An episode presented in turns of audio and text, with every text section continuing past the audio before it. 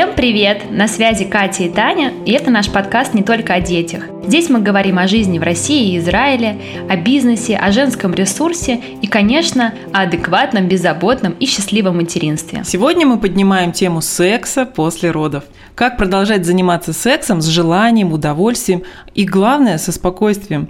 Сегодня у нас в гостях психолог Ольга Щербакова, которой мы зададим все волнующие нас интимные вопросы. Оля, привет! Всем привет! Спасибо, девочки, что пригласили. Ольга – психолог с 23-летним стажем. А, работала очень много где. Это клиника «Мать и дитя», консультировала детей родителей в Европейском медицинском центре, все эти клиники МедСи в отделении невралгии и даже консультировала приемных родителей и воспитателей в центре. Ну, еще много всего по списку, мы не будем все регалии перечислять.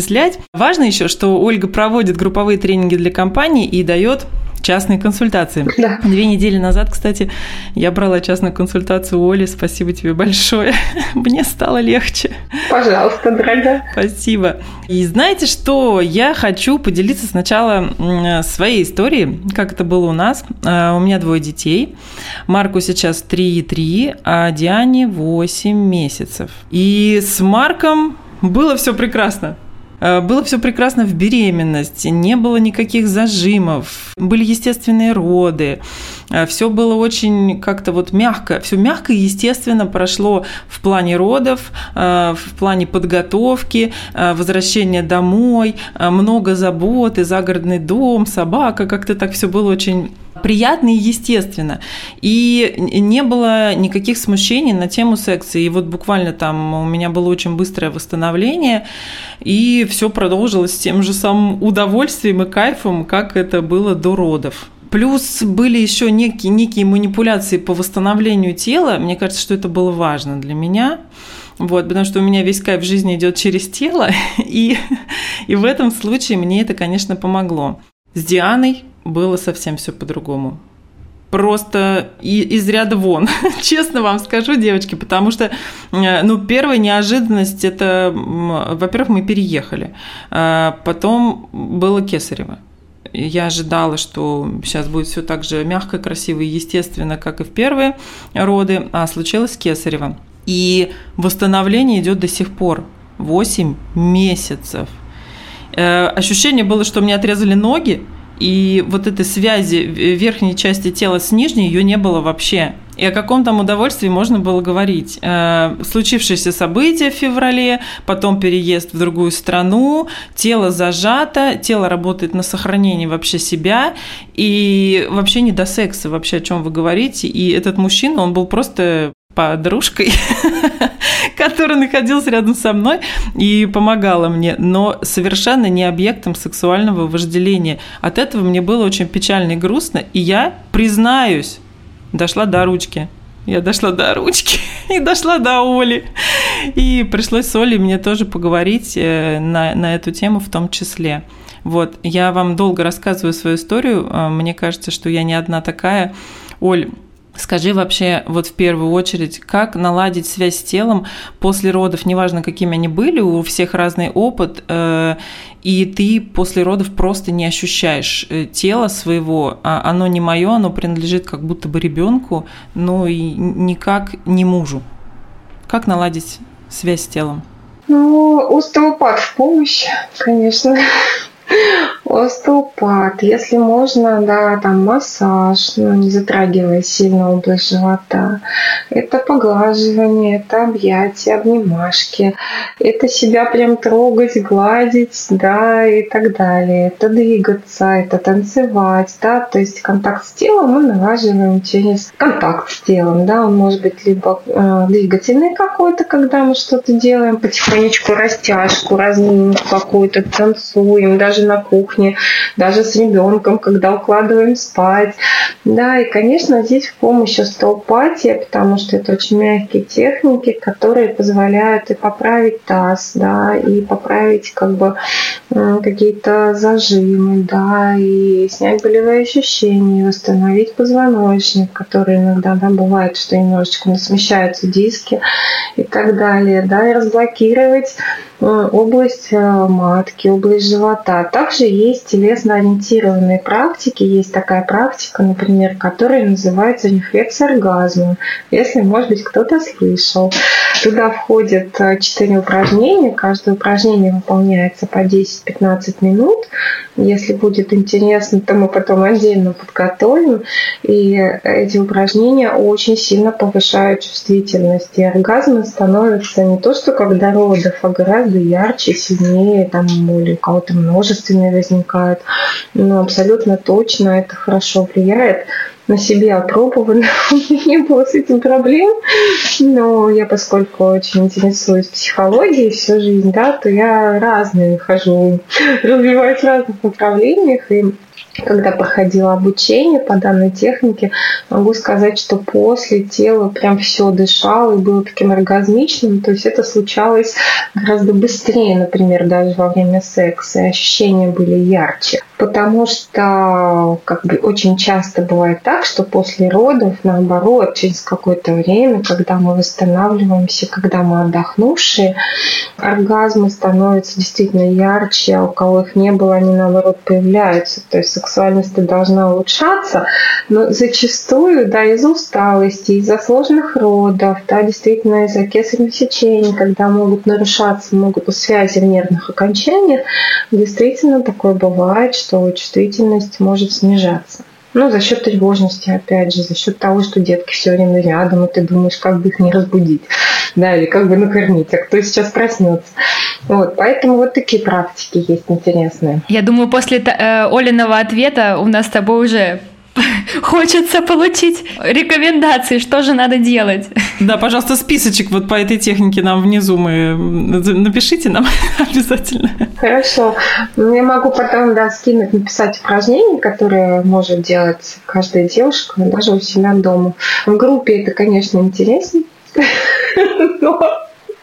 Но Дома тоже нужно. Слушайте, девочки, у меня к вам сразу вопрос. Мы с вами приступили к теме секса после родов.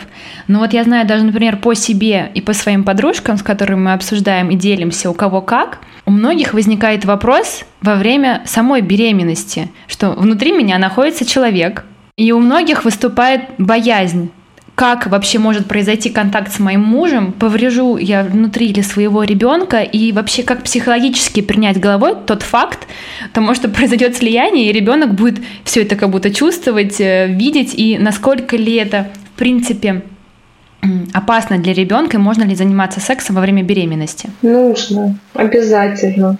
Если нет угрозы выкидыша, если нет каких-то противопоказаний медицинских, когда это может э, действительно угрожать да, жизни ребенка, ну, например, если шейка матки короткая, ну, да, и там бывает шеечку зашивают, там, если кровотечение у мамочки будущее возникает, то есть если нет никаких противопоказаний и беременность здоровая, секса нужно, и чем больше, тем лучше, если а, женщина этого хочет.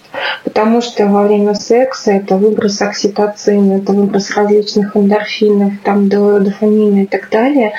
И ребенок, он не то что не травмируется, он получает все эти гормоны. И это полезно. Это полезно как для мамы, так и для ребенка это очень полезно. А, и даже на последних стадиях, уже перед родами, я помню, тоже про себя сейчас расскажу. Я помню, что у меня начались схватки немножко, и мы поехали рожать. Я рожала по контракту.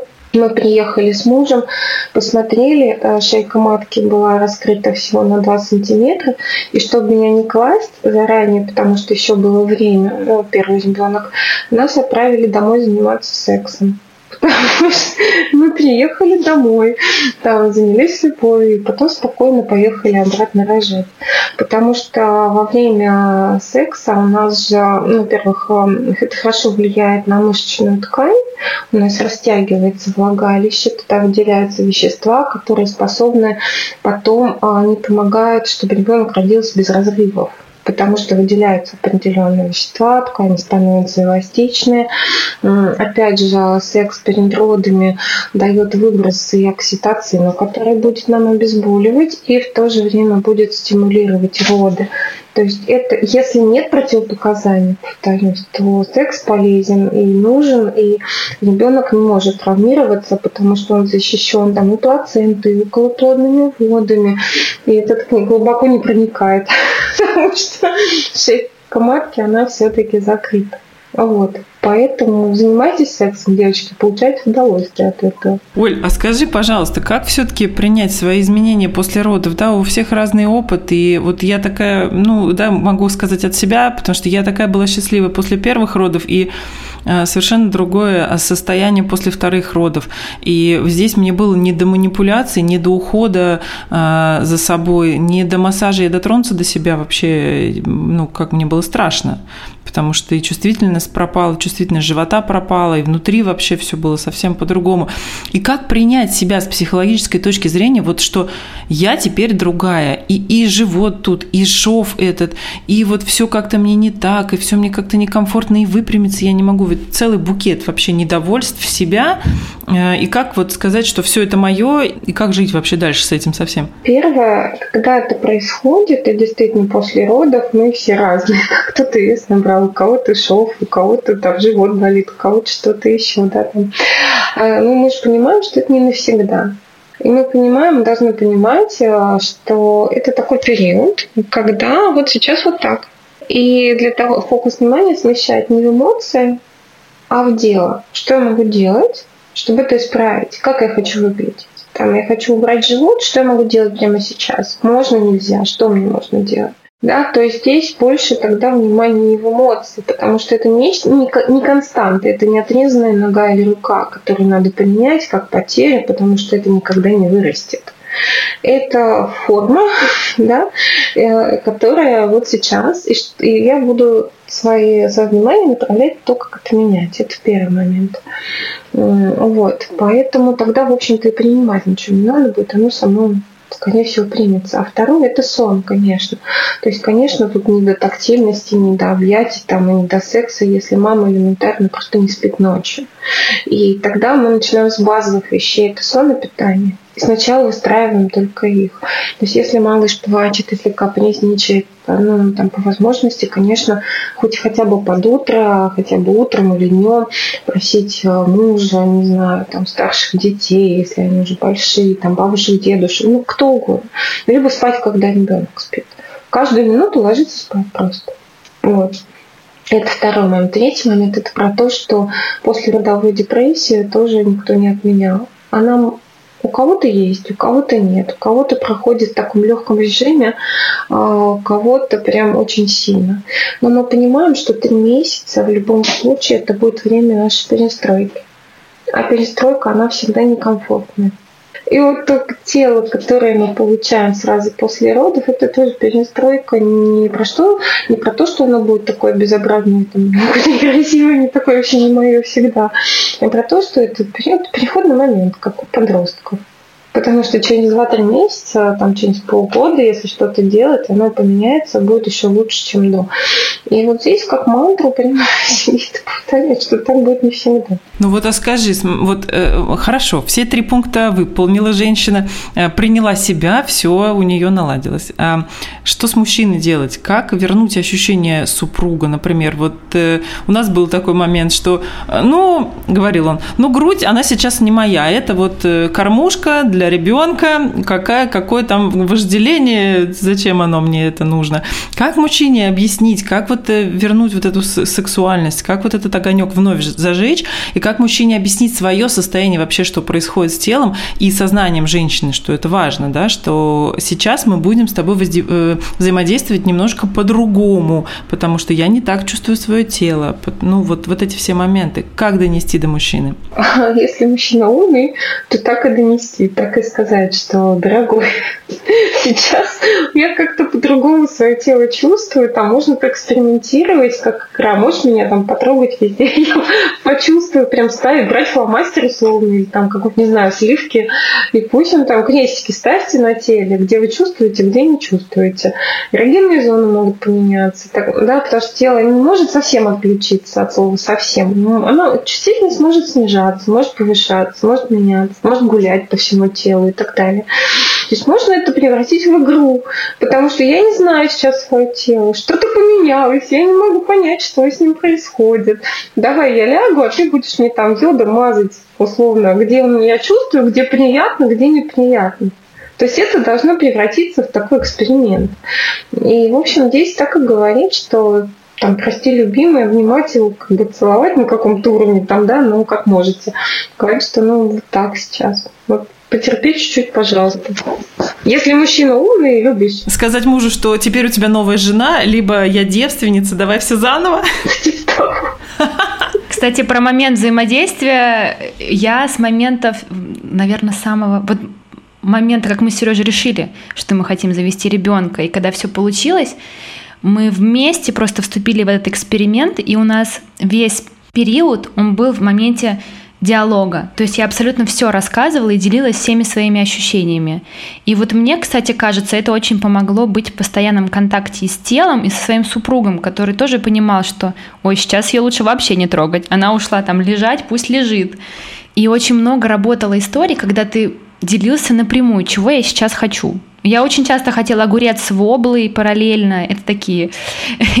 И то есть здесь касается тоже интимных отношений, просто делишься и говоришь с мужем. Правильно? Это, это у всех работает или это какие-то тоже очень индивидуальные особенности? Если мужчина достаточно зрелый, взрослый, без психических патологий, то у. Он даже если не поймет ничего, то поддержит в любом случае. Тут главное же эмоциональный обмен, вот этот энергетический контакт. А то, что касательно секса, ну, когда малыш хотя бы чуть-чуть, там, не знаю, 2-3 недели, уже начинать хотя бы раз в неделю куда-то выбегать с мужем, одев там одежду, не которую вы носили при беременности, а что-то, ну, если не влезаете, то что-то новенькое, да, там чулочки какие-то, губки накрасить. То есть нужно почувствовать вот эту женскую энергию в себе.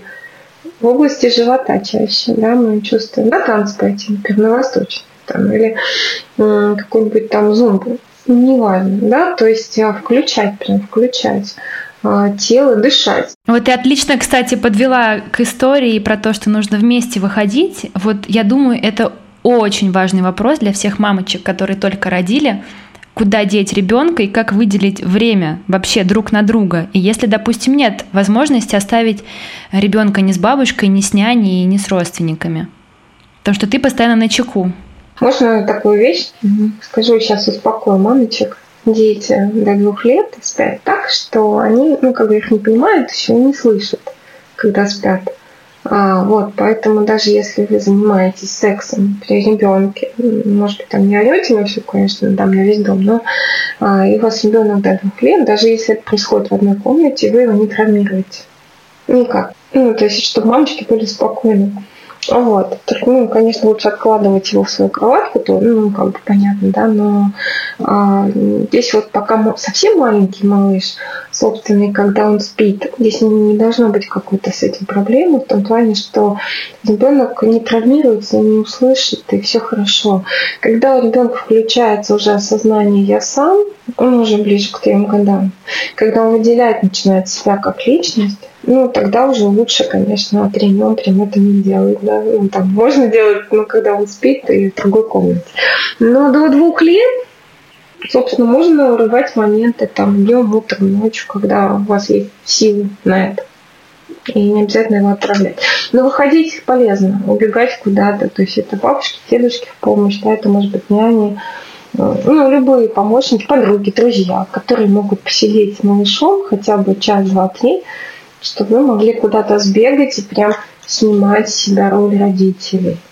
Ну, прям себе говорить, я, Катя, мне сейчас 18. Ни в коем случае не называть а, своих любимых, стараться не называть папой и мамой, потому что автоматически психика включает здесь родительскую роль. Либо по имени, либо там зайчик, мальчик, неважно, любимый другой. Смотри, бывает, я еще слышала часто от девчонок истории, что я все это понимаю, это все классно, накраситься, выйти, уехать куда-нибудь с мужем вдвоем на два часа в кино или хотя просто прокатиться на машине. Но часто я слышу от девочек истории, что мне даже этого не хочется. Вот что делать, если абсолютно нет чувства никакого желания, ты такая вся ватная, тело еще восстанавливается, но ты где-то далеко понимаешь, что это нужно делать, что нужно стимулировать желание, нужно быть женщиной. Вот нужно или не нужно? Как бороться с этим чувством и что это вообще такое? Не нужно не бороться. Ну, это послеродовые вещи, потому что гормональная перестройка сильная. Послеродовые депрессивные, усталость, не высыпается, не доедает и так далее. Не бороться. И а да, когда мы что мне нужно быть женщиной, вы так женщины, мы все женщины, мы не можем быть ни мужчинами, ни инопланетянами, ни лунтиками, ни кем. То есть по факту просто это такое состояние. Вот такой период у меня сейчас у женщины. И здесь нужно принять, что сейчас вот так. И что я могу сделать, когда ничего не хочется. А у меня такой вопрос. Вот пока ты лежишь вот это вот э, э мешочком, э, ничего не хотящим, э, мужчины, опять же, по слухам, выбирают других женщин, более активных, более сексуальных, более ярких, и думают, ой, ну ладно, это пока тут с ребенком, да, и ушел. Благо, у меня такого опыта нет, но статистика говорит именно об этом, что мужчины уходят в именно послеродовой период э, женщины, и женщине вдвойне становится тяжелее. Вот мы же все понимаем, да, что внутри нас борется вот эта богиня сексуальная до родов и вот этот вот мешочек, лежащий с целлюлитом на попе, с растянутым животом и сиськами до пупка. Как вот с этим быть? И если ты мужчине говоришь, а не получается до него это донести, он это не слышит, да, он уже смотрит на другую сторону. Вот как этот момент успеть зацепить, оставив его рядом? Ну, опять же, разговаривать а следующий момент. Часто мужчина уходит не о женщину, а просто не выдерживает ответственность. Потому что рождение ребенка для мужчины это тоже может быть такая себе травма психологическая. Она вроде хорошая, но действует по-разному.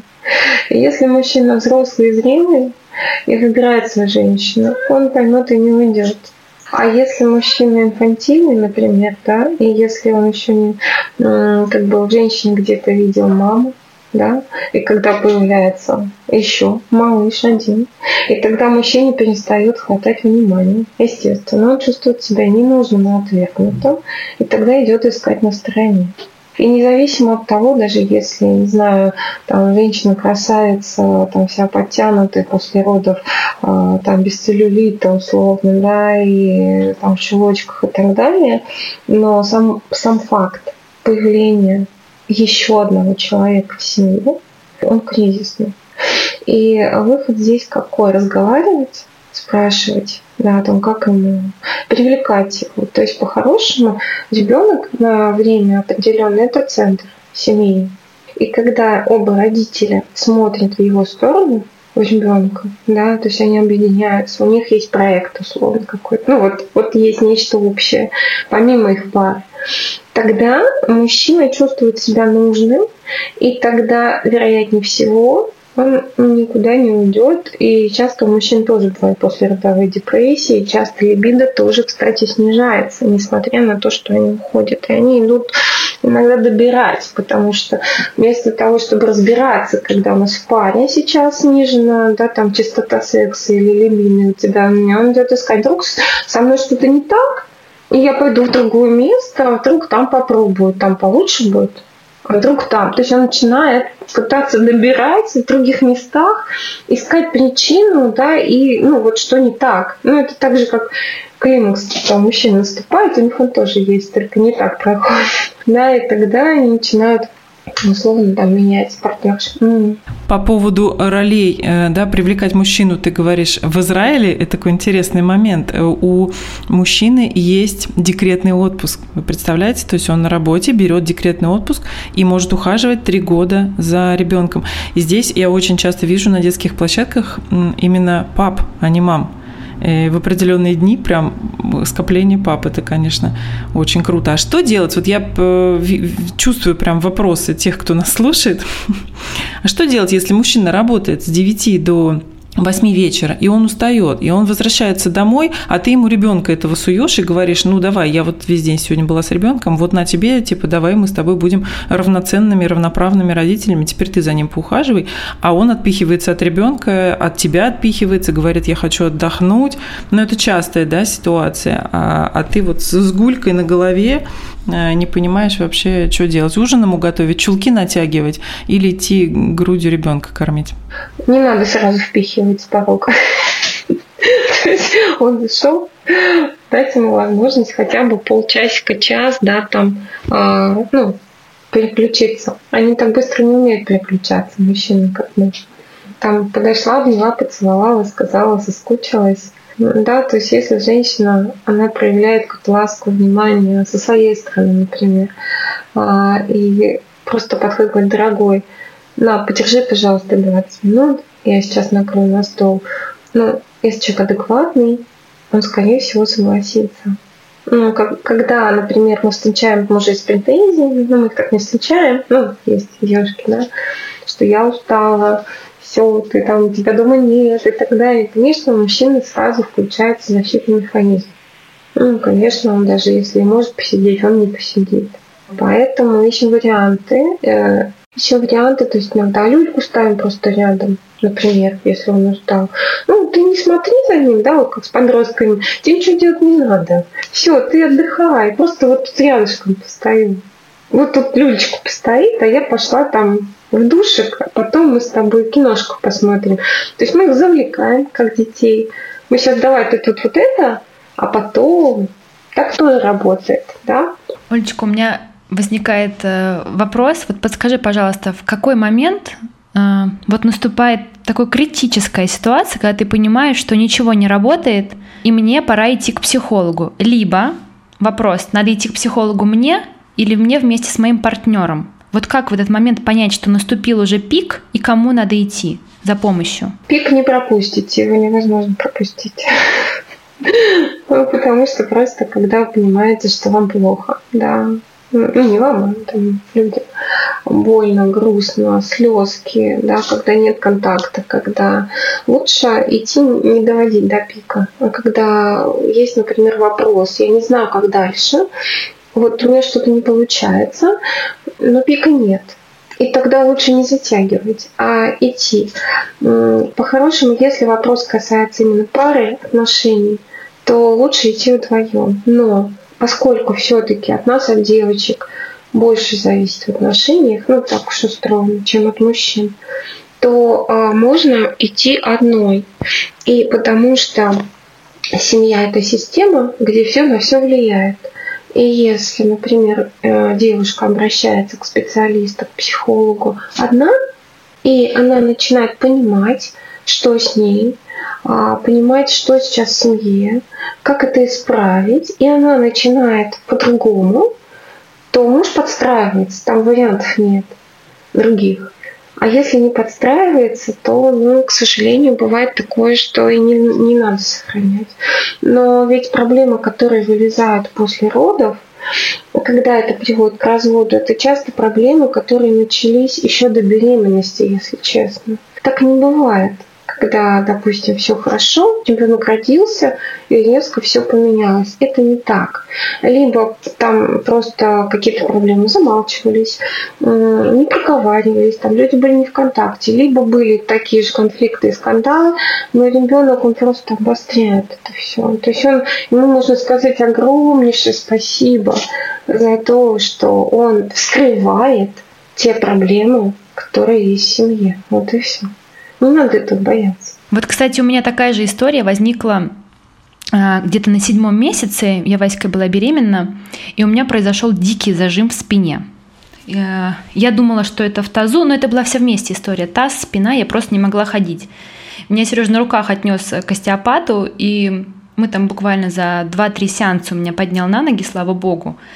Но он мне сказал очень интересную вещь, что по-хорошему готовиться и готовить свое тело нужно еще до родов, вообще до планирования зачатия. То есть ты должна сходить по всем врачам, к остеопату, и там все, и зубной врач. И получается такая же история с психологией, да, и со своей головой, и взаимоотношениями с партнером. Понять, насколько мы готовы ли действительно к нему, да, и насколько ли готовы наши взаимоотношения – то есть по-хорошему прям начать уже готовиться заранее, читать, может быть, какие-то определенные книги. Что ты посоветуешь инструкцию девчонкам, кто только вообще планирует зачатие ребенка, как начать готовиться правильно? Оно здесь, детки, это такое дело. Можно готовиться, можно не готовиться. Они случаются.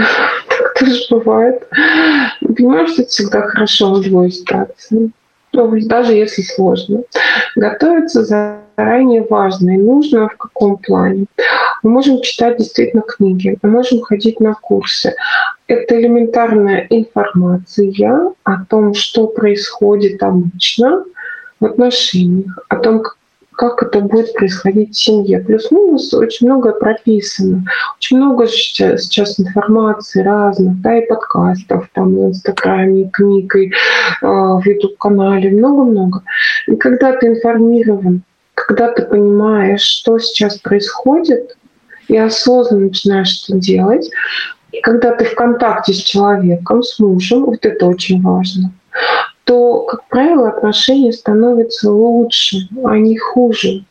Когда мы видим отношения немножко со стороны, начинаем, да, о, давай посмотрим сейчас, это как пирог, да, там, духовку откроем, готов, не готов, поднялся, нет, я спичка проткнул. Когда мы можем с мужем говорить, о, а что сейчас у нас в отношениях такое интересное, что сейчас? М-м, что-то у меня мешочек такой белый тельце, ничего не хочет, да, можешь помочь. Когда мы начинаем вот так, да, понимают, что отношения — это живой механизм, который вот мы создали, и там появился еще один механизм. Конечно, вся система перестроилась.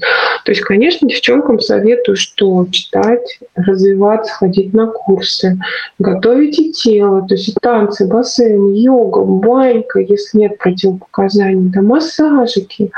Это заниматься эмоциями, да, всякие разные практики, читать тоже, и дышать, и звучать, и а, там, какие-то элементарные техники психотерапии, потом, может быть, в следующих подкастах я их вам там надиктую, допустим, какие-то, что можно делать. С общаться.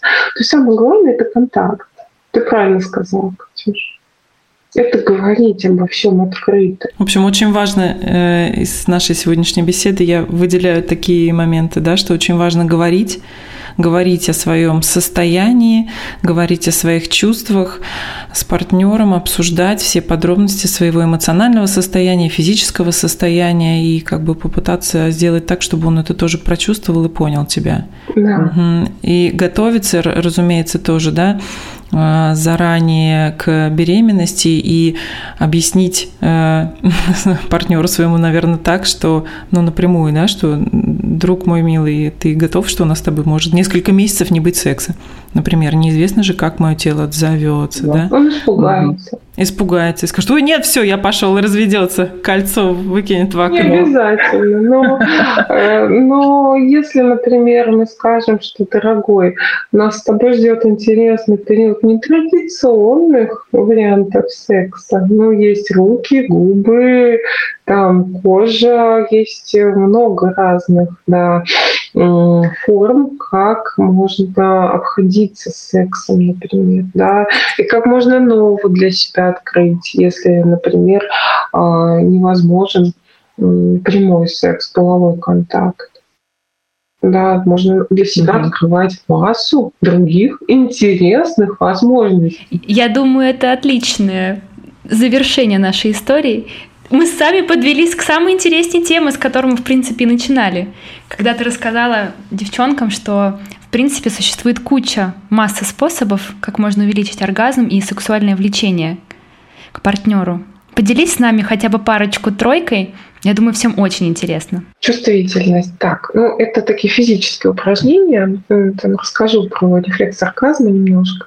Когда допустим, женщина ложится на спину, а ножки сгибает в коленках а, прогибает поясницу, то есть она лежит на вот шее и лопатке, да, это почти как мостик, только э, передний отдел, вот шея, голова лежит на полу. М? Понятно, да? А корпус, таз поднят, ножки стоят на носочках, на передней поверхности. Руки лежат вдоль туловища. И первое упражнение мы 10 минут хотя бы вот так стоим. Это первое упражнение. А второе упражнение. А, ноги также остаются у нас а, в коленках согнуты, но не на носочках, а на полной ступне. Таз поднят, руки подкладываем под лопатки, ну, как будто вы готовитесь сделать березку. И тоже стоите 10 минут под музычку. Это очень тяжело. А, ну, там это можно начинать, наверное, месяца второго, первого, прям совсем после родов не надо. Третье упражнение, когда мы а, наш таз гуляет вверх и вниз, как будто вы сексом занимаетесь, да, ножки согнуты, тоже 10 минут. А четвертое – это бабочка, ножки согнуты в коленках, мы их сводим и разводим такими движениями, да? Коленочки сводим и разводим. Угу. И пятое это упражнение. Так, нет, вообще это достаточно ну, раз в неделю делать. Это очень сложное упражнение. А и пятое – это 10 минут в позе шивасана в йоге. Да, кто знает, просто мы лежим, глазки закрыты, отдыхаем. Потом все трясет, мышцы болят, как будто вы два часа отпахали в тренажерном зале. Но оно именно очень хорошо работает на повышение чувствительности, потому что оно снимает блоки, зажимы, которые возникают. Но сначала к остеопату, конечно. Да. Следующий, как еще можно чувствительность повысить? Это а, как лед и пламя. То есть если вы, например, с мужем попросите его там, достать кусочек льда, чтобы он поводил вас по телу, да, а потом чем-то тепленьким. То есть на контрастах нам надо, чтобы клеточная активность, ну, то есть клетка, поверхность кожи, у нас каждая клеточка – это эрогенная зона. Ну, где-то больше, где-то меньше. Соответственно, нужно их будить. А как их будить? Их надо стимулировать разными способами. Это ароматы, это всякие аромамасла, если можно, да, это а, там, ну, духи, наверное, так, может быть, такая себе история, когда ребенок маленький, это свечечки, какие-то палочки, это просто нюхать еду, которую вы готовите и кушаете. Это тактильность, это просто гладить своего мужа, причем лучше это делать, ну, то есть это по, вот а, с нажимом, да, либо ладонь, это подушечки, это прям до. То есть чем больше вы активируете чаще свои вот ну, просто тело разными способами, тем быстрее оно оживет и восстановится чувствительность. Это танцы живота, это тряски. То есть просто дома можно включить музычку какую-то латиноамериканскую, да, и вот потрястись немножко. Это все очень хорошо помогает. Так, все, я пошла включать музыку, это будить свое тело. Все, заканчиваем, все побежали по делам. Да-да-да, и все вот эти вот пять упражнений я, пожалуй, тоже попробую, мне это любопытно, потому что опыт сейчас я получила иной. Оль, спасибо тебе большое. Пожалуйста. Разговор получился очень интересный, э, мне кажется. Мы будем еще поднимать, я думаю, что такие деликатные темы, будем говорить об этом подробнее. Э, мне кажется, что многим будут будут эти темы интересны. Я тоже хочу от всей души поблагодарить за то, что вы меня пригласили. Для меня это безумно интересная жизненная тема, потому что энергия секса — это энергия жизни. Без этого никуда. Я с удовольствием э, приду к вам еще и поделюсь всем, чем я знаю на любые темы. Спасибо огромное. Всех обнимаю. Олечка, я бы тоже хотела тебя очень сильно поблагодарить за наш выпуск, за то, что мы подняли настолько щепетильную и важную тему, о котором действительно мало кто говорит. И мало кто поднимает этот вопрос. Поэтому отдельная тебе благодарность. Я надеюсь, мы еще не раз услышимся и поднимем настолько важные для девчонок темы. Подписывайтесь на наш канал в Телеграме, там мы пишем много полезного и бесполезного порой. Поддерживайте нас, ставьте звездочки, пишите отзывы, делитесь с друзьями и слушайте нас, потому что здесь мы будем говорить не только о детях.